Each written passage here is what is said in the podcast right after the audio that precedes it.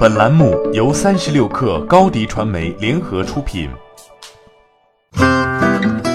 本文来自三十六氪作者牛耕。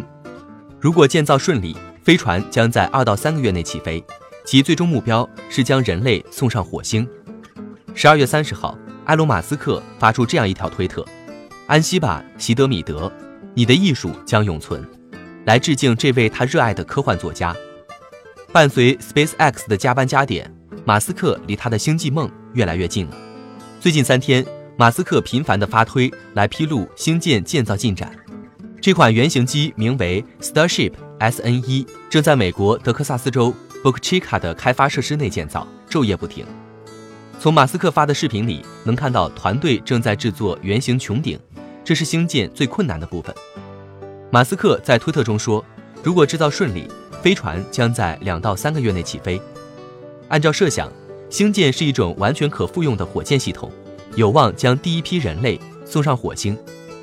在2019年9月，SpaceX 建成了16层楼高的原型机，并在11月进行燃料罐加压测试。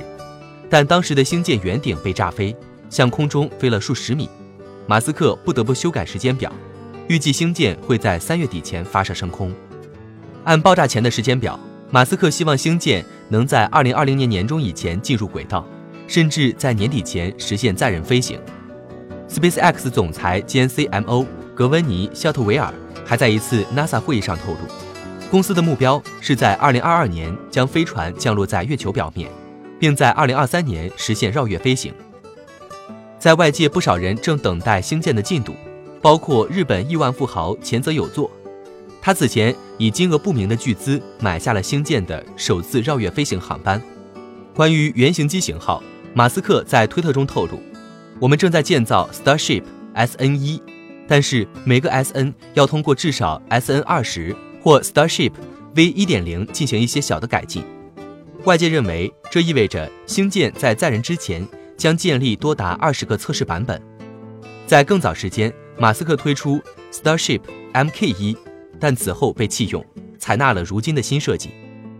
据 Business Insider 报道，SpaceX 还为星舰设计了二十二层楼高的火箭助推器，名为 Super Heavy。